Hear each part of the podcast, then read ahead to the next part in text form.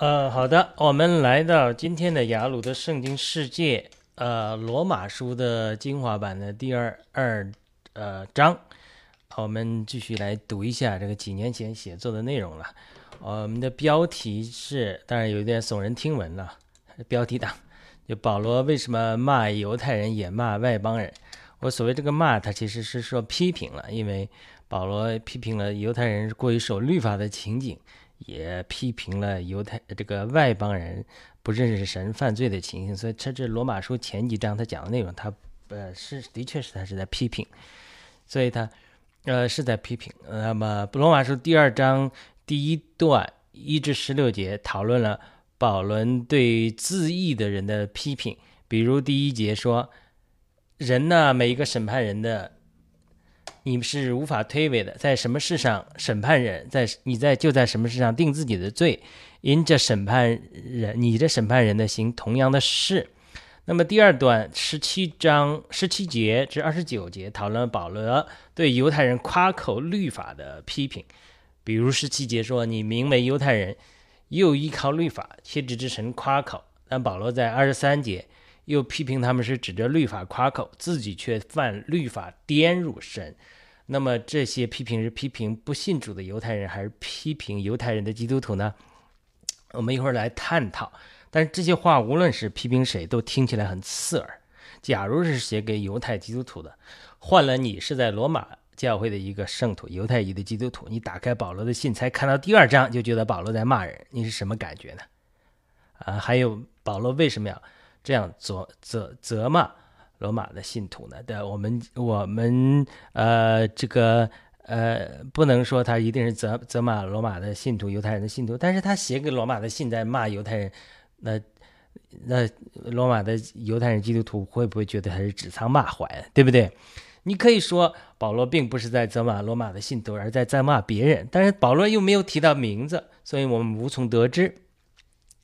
但是保罗在二十四节引用旧约的话说：“神的名在外邦人中因你们受了亵渎。”可见他的确是在批评犹太人。而早期的教会里有很多犹太人，罗马的教会里也有不少犹太人，所以很难说保罗不是在批评罗马的教会，特别是犹太的信徒。你想象一下，你如果写 A 写信给 B，结果批评 C，那可能是因为 A 和 B 都不喜欢 C，对不对？这是可能的。但是保罗不是这样的人，他没必要写信给一个人，呃，却批评另外一个人，因为这不是保罗作为一个基督徒的品格。他保罗之所以写信一个团体，写信给一个团体，包括罗马的教会，他主要是针对这个团体的一些问题提出纠正。比如保罗写哥林的前书和哥林的后书，是针对他建立的哥林多教会的问题提出批评。但是一个弟兄提问说，保罗之前都没有去过罗马，为什么能够对罗马的教会写出这样一个严肃批评的书信呢？至少开始批评，后面有真理的阐述了。我回答说，罗马十六章，保罗提到问候他认识的罗马教会有十几个人，其中三节提到百基拉和雅居拉。上次我们读罗马一章的时候也提过了，因为犹太人被强迫离开罗马的时候，呃，包括雅百基拉和雅居拉，这个在格林多就见到了保罗，因为他们和保罗都是同支帐篷的。那么。在《使徒行传》十八章记载他们见面之后，《使徒行传》十九章才记载保罗就定义决定要去罗马看一看。这就是说，他的负担是从百基拉和雅居拉来的。而且，《罗马书》十六章五节还提到百基拉和雅居拉家里有这个教会，他们家里的教会，说明他们那个时候，呃，百基拉和雅居拉已经是罗马教会的领袖之一了吧。不是呃，唯一也是之一了嘛？我们不知道罗马教会到底有多少人，但是至少一些教会领袖和保罗是熟悉的。十六章七节还提到两个人和保罗一同坐监狱，两个人是安多尼古和牛尼亚安。呃，这个保罗说他们是使徒中著名的，并且比我现在基督里。这就说明了罗马教会有使徒，这些使徒不仅比保罗现在基督里，而且他们与保罗一同做过监狱，是狱友。所以他们也和保罗有交情。那么，百基拉和雅居拉与保罗一起支帐篷的时候，以及安多尼古和尤尼亚安与保罗一起坐牢的时候，那么他他们可能对保罗讲述了关于罗马罗马教会的一些情形，让保罗对罗马教会如此有负担，以至于写了十六章这么长的罗马书给他们。就他这种情形，有的时候正面的情形，讲到罗福音在罗马兴盛，对不对？保罗在第一章也鼓励了他们。第二个呢，呃，肯定讲到一些呃这个负面的问题，所以保罗有负担来呃帮助罗马的教会。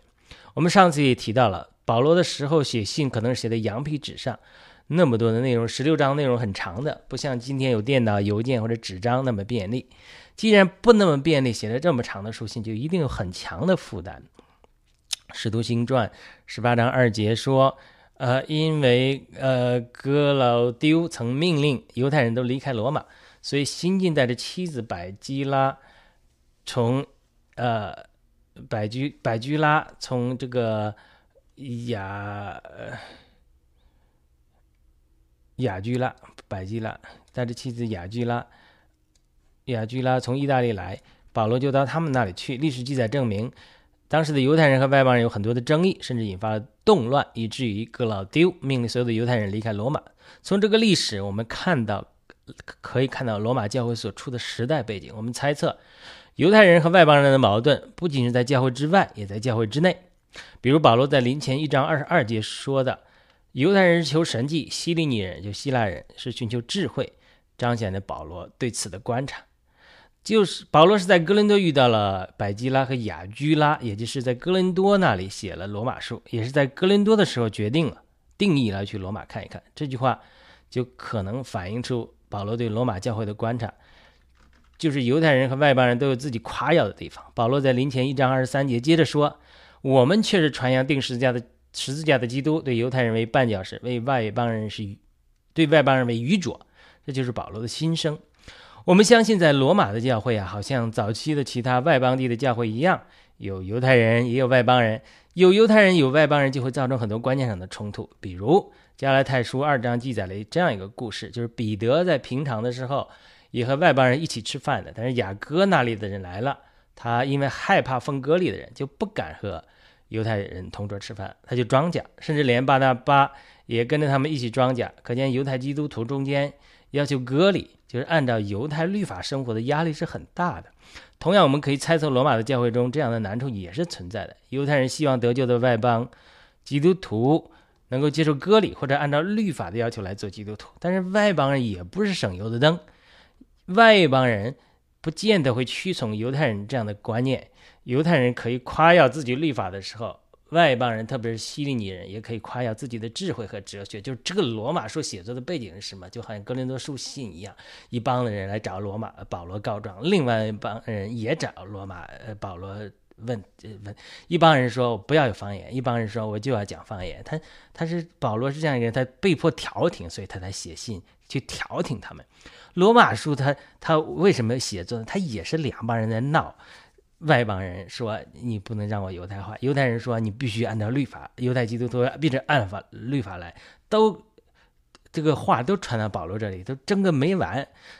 就这种争论，这种教会的问题，就逼迫保罗去阐明他对这些神学观念和福音观念的问题，才写下了这个罗罗马书。就往往有的时候一个环境的难处啊，背景逼迫我们，哎去。处理这个问题，处理这个问题的时候，借保罗就借着这个处理问题这个时间写作这个罗马的书信，就把神的真理阐明出来了。所以，他这种所谓的负面的东西和正面的东西，它是缠在一起的。这是保罗写作罗马书的一个背景。教会的问题就是特定时间，有些是特定时间和特定地点的问题，有些问题是超越时空的。在现在的教会也有这样的问题。我举了自己在教会中遇到几个例子。第一个例子就是我们是中国大陆来的，在美国的中国人的教会里，或者说美国教会里，呃，一些呃不是呃我们不是完全中国人的教会，但我们有很多中国人的，呃，这华语的聚会里面，常常有来自台湾的人，也是来自中国大陆的人，对不对？那是刚信主的前几年，大陆的人都主张统一的，啊，台湾的大多数基督徒是希望独立的。大多时候，弟兄姊妹学习的功课就不谈论政治，只谈论属灵和如爱主、服侍主，也就相安无事。但总有人，呃，有的是不守这个默默这个定的这个规矩吧，也不是规矩，呃，一次我就看到一个主张统一的人和主张台台独的人在教会里发生了争执，呃，讲的话也很难听，最后很不愉快。这是一个现代教会中的例子，啊，这个这是我得救的地方教会发生的事情。地方教会的领袖，啊，尼托生也好，李长寿也好，他非常注重教导活基督，呃，这个就是在无论什么样的情况之下，就不是按照自己的文化和标准。这个宗教而活，而是按照基督在我们呃这个里面而活。呃，听了这样一个故事，就是也是李长寿分享的。他和一个美国基督一些美国基督徒在一起在吃奶酪，李长寿说也吃一块。一个美国基督徒姊妹就马上说：“哎，我以为中国人不吃奶酪了。”这个李长寿弟兄就说：“嗯，姊妹，我不是中国人。”他这个故事呢，是一个美国基督徒弟兄讲述的。他说这个事情给他很大震撼。他很尊敬李长寿弟兄，认为李长寿弟兄是活基督的典范。他这里讲我不是个中国人，不是否定他是中国人的这个身份，他是非常呃尊重传统中国文化。他是说我不是凭着一个肉体的中国人的生命而活，而是凭着他里面的基督的生命而活。你看待我弟兄的时候，弟兄姊妹的时候，你不能看他外面的呃这个这个种族，而是要看他里面的基督。这是这个弟兄这个意思，他不是说否认自己是中国人，所以这个美国弟兄感叹到，他当时他就是觉得他无法说出我不是美国人，因为他感到自己的生命还是凭着美国人的文化而活。这是我在讲地方教会的经历。地方教会虽然教导活基督，但是实际的观察中，很多美国的美国人的教会成员和华人成员之间，他也有类似的这种文化上的冲突，比如呃，一个全时间训练的一个。姊妹告诉我，她说很多中国基督徒，呃，热心服侍，服侍饭时常常做中国菜。那很多美国人他就不喜欢吃中国菜，有些人喜欢无所谓，但是不喜欢吃中国菜的就抱怨，天天吃中国菜。啊，在地方教会，我十三年的聚会经历有很多这样的经历。一个美国弟兄就当着我面对说啊，地方教会最大的问题就就太多的中国文化了，呃，就是。这个地方教会起源于中国，创始人也是中国人，很多成员也是中国人，自然受到了中国文化的影响，这个是对的。但这个话，当然他作为一个美国人对我讲来讲，我觉得就不不太，这个听得有点刺耳，因为我看这个美国基督徒是很活在肉体里，是凭着美国文化而活的，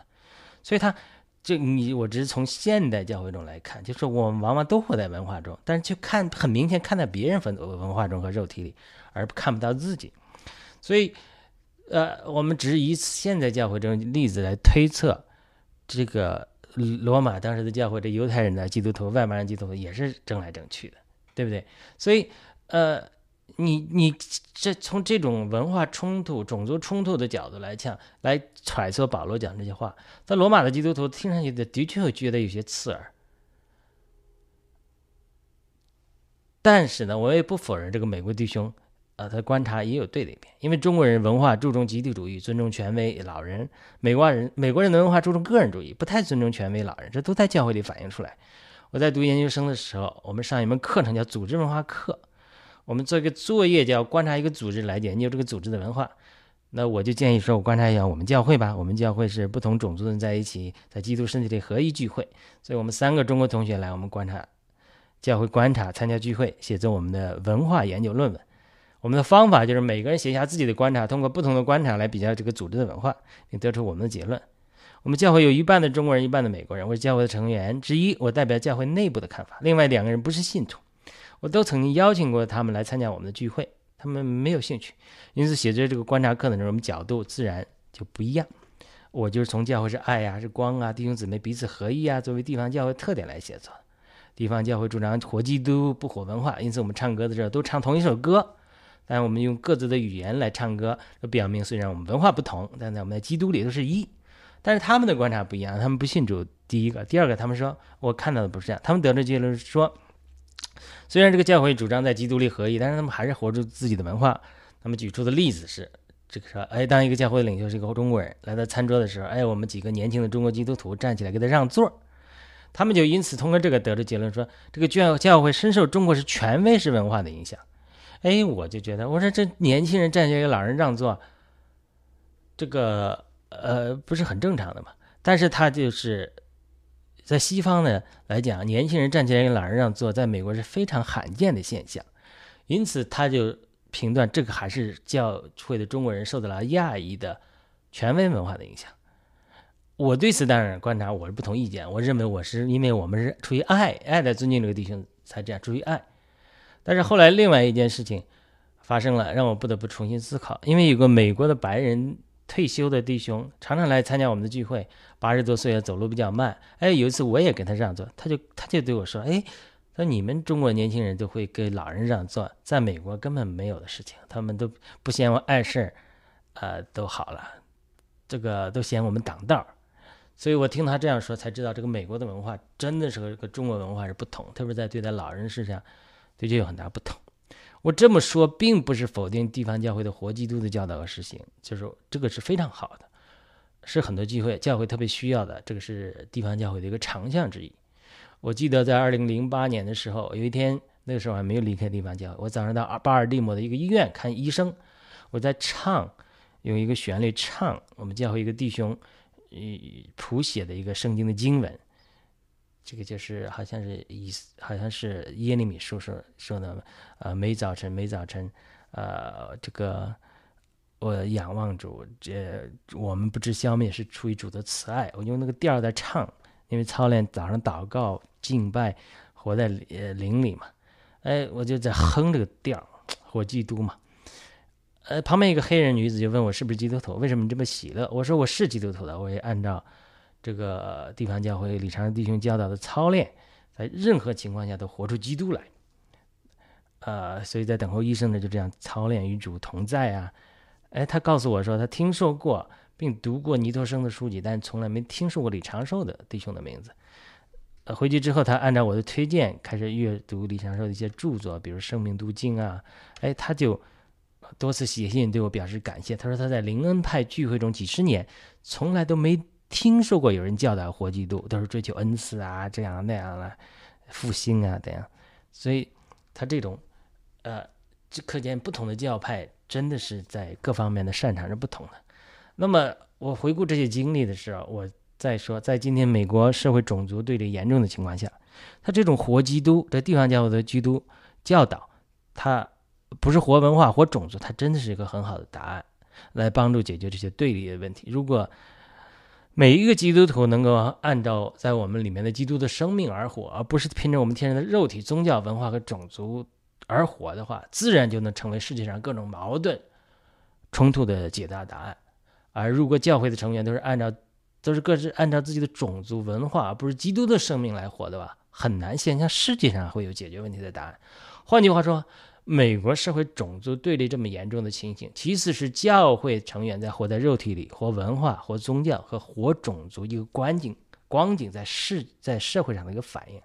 从美国教会的光景来上说，就是美国的基督徒不够让基督的生命充满我们，不够活基督，不够让。基督从我们身上流露出来。当然，你不是说近些年来没有积极的变化，比如我们看到白人基督徒、黑人基督徒彼此下跪、互相饶恕、互相洗脚，这都是很好的榜样。但如果都可以这样，就慢慢会对社会产生更积极和更正面的影响。这是我在聚会中分享的一些经历啊、观察来谈罗马书二章的体会。我分享了这些经历、个人的经历和观察之后。再次回到罗马书二章，谈论罗马教会可能面临的问题以及保罗的负担。我的推测是，罗马当时的教会很多犹太人的基督徒并不是活出基督的生命，而是按照犹太人的宗教、律法和传统来活。他不仅如此，他们还要求外邦人跟从他们的样式来活。很多人外邦人甚至基督徒是他，不要说守律了，他还没有完全脱离罪呢。他是在偶像的环境中长大，他不像犹太人长期保守在这个羊圈里，他。他很多罪的情形，所以保罗才特别有负担写信给罗马教会批评这种情形。左边打一棒，批评犹太人凭着律法不凭着肉体而我；右边要打一棒，说外邦人你们很多人还在罪中，不知不是认识神。然后在罗马书再往后讲的时候，就讲因信称义四章啊，因信称义，因信称义之后又讲我们怎么胜过。呃，肉体与死亡的律，当然到罗马七章讲，哎呀，我真是苦恼的人，我无法胜过这个律，肉体与死亡的律。我想做的善事，我做不出来；我不想做的恶，我都做出来了。他就讲这个属，再进一步讲他属灵生命的经历里，如何胜过罪，如何胜过律法，如何胜过犹太人的呃律法的传统，也如何胜过作为外邦人或者整体人类这个罪的定律。然后到罗马八章，他就讲起他的经历：我在耶稣基督里，在生命之灵的律里，我得了自由。保罗他就讲自己铺垫，他现在就是铺垫。最后讲了罗马书四章隐信称义，四章五章六章都讲隐信称义，算自己死。到七章讲的我怎么都是胜不过这个肉体中死的律。到大章的时候他就讲，哎呀，我在耶稣基督生命之灵的律里得了释放。然后九章十一章再讲插回来又讲神对呃犹太人的这个祝福和应许。到十二章讲基督的身体，再再往后面再讲。呃，在地方教这个地下教会里，或者你不断哪个教会里在实行中爱呀、呃奉献啊、顾到别人的感受啊，等一等，这是罗马书的结构，明白吧？这个罗马书的结构，它现在是在铺垫。第一章，呃，问候之后，然后马上就开始骂犹太人，骂他们犹太人是凭着律法而活。到第三章，又骂外邦人，他们怎么当年活在罪中，你不要骄傲。呃，神可以把犹太人从橄榄枝上剪下来，你们犹太人，你们呃外邦人因信称义得以嫁接到这个葡萄树里、橄榄树里，你不好好做，如果你还活在罪中，不胜过罪，神也可以把你割下来。然后四章就讲啊因信称义的真理，一直讲讲到呃个人怎么经历生命的得胜，到八章生命的得胜，然后再讲到有有。呃，九章十一章讲犹太人如何将来还要重新得救，然后到十二章的时候又讲教会的实际问题。大概这个罗马书的框架就是各打五十大板，骂犹太人一会儿，骂外邦人一会儿，最后又劝他们和好。其实。保罗这封书信就是一方面讲神的真理，讲福音的真；另一方面就讲犹太人呐、基督徒啊、犹太的基督徒啊、外邦的基督徒，你们都有问题，你们要彼此忍耐、宽容、和好。到罗马书十五章、十六章的时候讲的是你们要在爱里合一，大概就是这个这个意思。这就是罗马书。呃，在罗马二章，保罗似乎话锋一转，就开始批评犹太人。中国人有句俗话叫。各打五十大板，就是争议的两方，原告和被告来到执法的官员面前的时候，他会对双方各自做出一些惩罚措施，以显示他的公平。这里保罗似乎也是这样，他先是批评外邦人的罪恶，又批评犹太人的错误。以弗所书五章八节说：“你们从前是黑暗，但如今在主里面乃是光，行事为人就像光的儿女。”保罗在这里对信徒说。我们以前也是活在黑暗里，也是活在罪恶中，但是我们今天的主力乃是光，要活出光的生活，行事为人好像是光的儿女。这一句话其实可以应用在罗马教会的外邦信徒上。有一些外邦信徒，我相信在罗马的一些外邦信徒，呃，有没有他这种虽然得救了，但是却没有活出这种光的生命情形呢？肯定有，这些都是铺垫，一直到了罗马，呃，七章保罗讲自己个人经历。有那么的苦恼，他喜欢做善做不出来，不喜欢的恶就行出来。七章十九节，以及到，呃，罗马书七章二十四节，他慨叹自己这个是一个苦恼的人，谁能够救他脱离属死的身体？但是在罗马八章，他就说，因为生命之灵的律已经在基督耶稣里释放了我，是我脱离了罪与死力的律。换句话说，保罗在罗马书信写的是自己的经历，如何胜过肉体和罪恶。给他们做见证，能够在基督里、圣灵里的自由，这就是在生活中活出光来，活出基督的生命来。这就是我前面所说的活基督的意思。保罗写信给罗马教会信徒的一个目的，就是告诉他们，他如何经过肉体、宗教、犹太人传统打破这个对他的限制的过程，来活出在基督里得胜的生命。因此，他的动机就是帮助罗马的外邦基督徒和犹太基督徒能够胜过世间的罪。和宗教的传统以及文化对他们的牵绊，能够在基督里得自由、得释放。但是保罗不会一开始就谈这么高深，而从基础开始慢慢铺垫，直到罗马八章才释放了他新的负担。因为如果你不铺露外邦人的罪，他们很难悔改。同样，你如果不能铺露犹太人如何活律法，以及按照律法而活，不能彰显基督的生命，你就很难说服出他们要活基督的生命。因此，保罗在罗马一章暴露了外邦人种种罪之后，开始在罗马章二章暴露。犹太人凭律法而活的局限，保罗说：“人不可自义，不可审判人。你如何审判人，神也这样审判你，因为审判人，人人也做同样的事。”这是第一节。这里可能揭示了罗马教会的犹太信徒和外邦信徒之间有彼此定罪的情形。保罗接着说，神会先审判犹太人，也会审判外邦人。呃，九节说，将患难困苦加给一切作恶的人，先是犹太人，后是希利尼人。十一节说，神也不偏待人。十二节说，律法以外犯罪的，在律法以外灭亡；律法以下犯罪的，必受律法的审判。十三节说，不不是听律法的唯一，而是行律法的诚意。换句话说，要真的在生活中活出律法的要求来。按照新约的语言，就是把基督的生命在我们生命中活，生活中活出来，彰显彰显神对神，他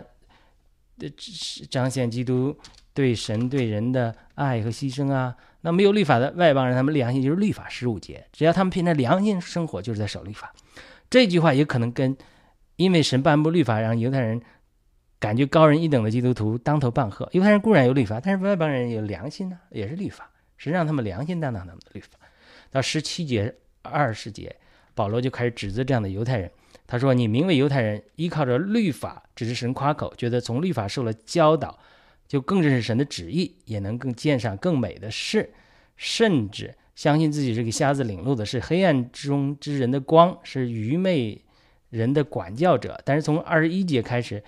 保罗就批评他们这些犹太人传讲不可偷窃，自己偷窃；说不可奸淫，却自己奸淫；只是律法夸口，却犯律法，玷辱神，以至于神的名，因为他们在外邦人中受了亵渎。然后保罗谈论割礼或者律法，不是在外面，而在心灵的，在灵的，在不在于字句。直到全章结束。哦，如果你是在一个罗马的犹太基督徒的话，你可能被会保罗这些话冒犯的。甚至在昨天，我和太太谈到。讨论美国种族冲突中的一些情形，我说其实很多的参与者都是基督徒，两方面都有基督徒。其实你是特定的种族，要和另外其他特定的种族的人，特别受到伤害的人，要谈谈活基督不活种族文化和宗教，他们根本不会听。这是美国的情景。他在开玩笑说，所以上帝会兴起我们中国人来谈论这个问题吗？我说的是的，我们越与神同行，越发现神很有幽默感。希望我们这些分享对于种族冲突情境中的美国教会有所启发。只有教会活出了基督，才能在社会上产生正面的影响。这或许是保罗为什么在对在罗马的犹太人和外邦的人冲突中的罗马教会由负担写下这么长的罗马书的原因吧。感谢您收听收看今天的雅鲁的有圣经世界，呃，罗马书第二章，我们呃。感谢你点赞、推广、转发、传播主的话语。我们下次再见，拜拜。